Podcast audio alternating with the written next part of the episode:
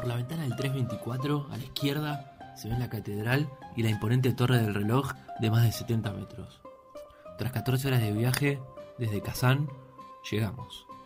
A la derecha lo vemos a Vladimir. Llegamos a casa.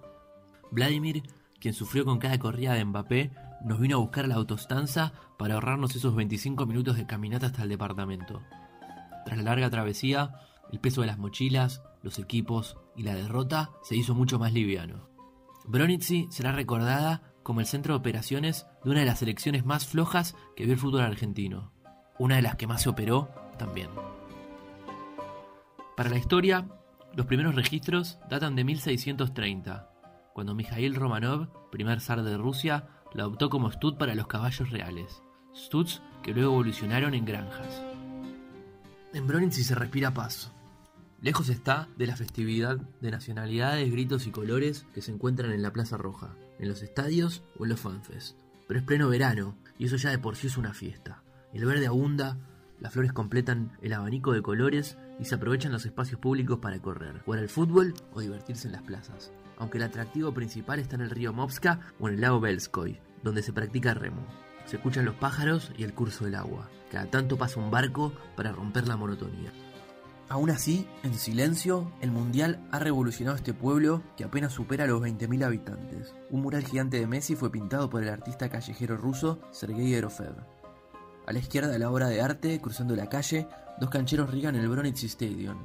Preparan el pintoresco campo de juego local para el fin de semana. Enfrente, cinco vehículos de la Segunda Guerra Mundial y una placa con la hoz y el martillo gozan de un merecido descanso.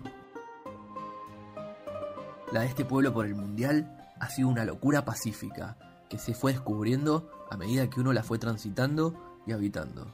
Messi, Messi, nos grita Alexei desde la ventanilla de su camioneta mientras estaciona en la banquina para levantarnos. En Rusia no existe hacer dedo. Lo normal es que te lleven a cambio de algunos rublos. De hecho, te lo ofrecen. Alexei casi ni intenta hablar con nosotros.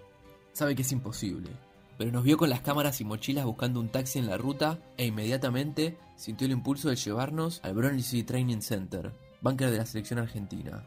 No esperaba nada a cambio. Desde la plaza central, si uno sigue por la avenida Sovetskaya, va encontrando algunos rastros. Banners con fotos de los jugadores argentinos, carteles de bienvenida y de orientación. Los menús de algunos de los restaurantes, donde confluye la cocina rusa con la armenia y georgiana, están disponibles en español. En el McDonald's del pueblo se ha instalado una pantalla para hacer el pedido en distintos idiomas. En los almacenes no hay nada de eso, mucho menos alguien que hable inglés, pero se nos ríen cuando señalamos o ensayamos palabras en ruso que buscamos con el traductor de Google. Pero se nos ríen con complicidad, siempre con absoluta intención de ayudarnos, y casi avergonzados de no poder hacerlo, de no poder preguntarnos más sobre nuestra procedencia remota. Hoy voy a pasar un rato a la tarde. Olga les hizo unos regalos y se los quiero traer, nos avisa Vladimir, nuestro huésped y mejor amigo en estas tierras. Olga es la hija de su mujer, Natacha. Ninguna de las dos habla inglés. Pero eso no fue una barrera para que nos hagan sentir una hospitalidad desmedida. Nos enseñaron a cocinar pelmenis, típico raviol ruso, nos trajeron miel, mermelada y torta. Nos abrieron las puertas de su casa.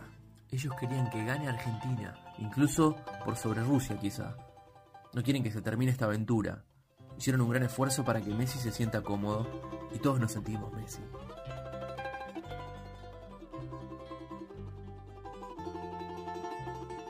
Pero a diferencia de ellos, hubo cierto sector dirigencial que no quiso lo mismo. Incluso lograron incomodar al 10. El trinomio Angelis y Tapia Moyano se rompió luego de haberse unido para derrotar a Tinelli. Las llamadas que en su momento se filtraron del Tano a Fernando Mitjans, el presidente del Tribunal de Disciplina de AFA, casi exigiendo que se le reduzcan las sanciones a jugadores de Boca, es la prueba más cabal del modus operandi del dirigente más influyente del fútbol argentino.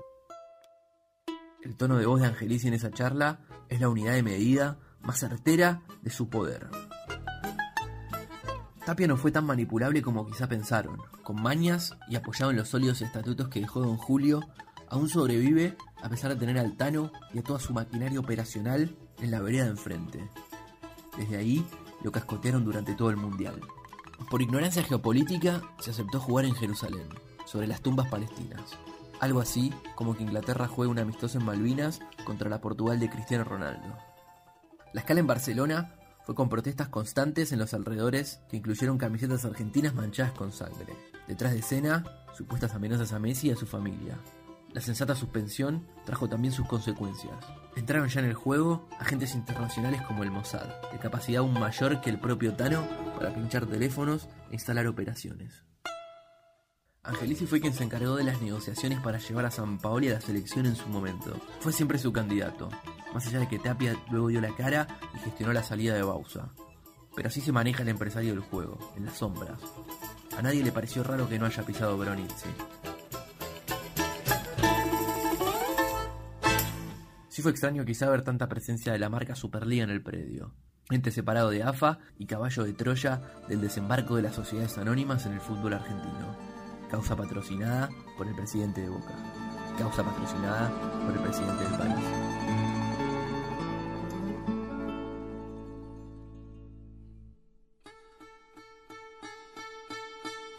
Desde el trunco amistoso contra Israel hasta el partido con Nigeria, se sucedieron los escándalos y filtraciones. Difícil, incluso aún hoy, separar verdades de mentiras, aunque imposible no sospechar que detrás de todo hubo alguien cantando bingo.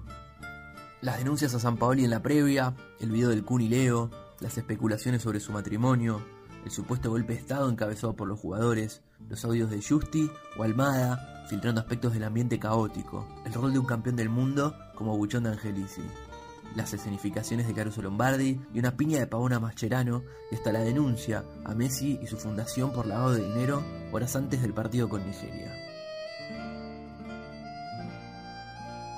La intención es sacarle a la AFA el manejo de la selección como hicieron con la Superliga, denunció Jorge Real en medio del río revuelto.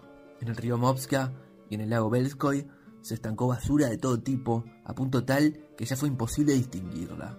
Difícil saber quién jugaba para quién que era verdad y que era mentira.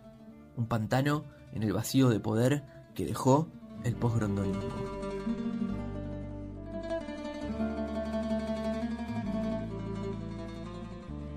Argentina abandonó Bronitz y a cuenta gotas. Muchos apenas pasaron a juntar las cosas tras el arribo de Kazán con la derrota ante Francia a cuestas. El próximo en irse será el verano, para dejar lugar a un crudo invierno que tapará los colores y el deporte al aire libre. Los locales cuentan que es tan crudo y extenso que ahí reside la explicación a la intensidad con la que se vive el calor, intentando aprovechar las largas horas de luz solar, el agua y el verde. No hubo día en la semana que uno no encuentre las plazas llenas.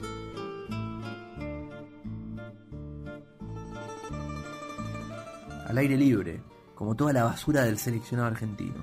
Todo salió a la luz, todo se expuso y justo en el momento de mayor audiencia. Los rusos se guardarán un tiempo dentro de sus fortalezas soviéticas, con doble puerta y siempre un poco elevadas para que no los tape la nieve. Puertas adentro, también se definirá el futuro y la repartija del fútbol argentino.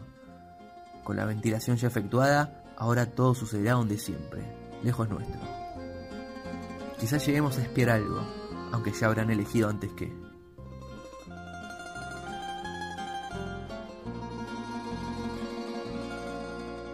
Desde Bronitzi informó el cronista clandestino.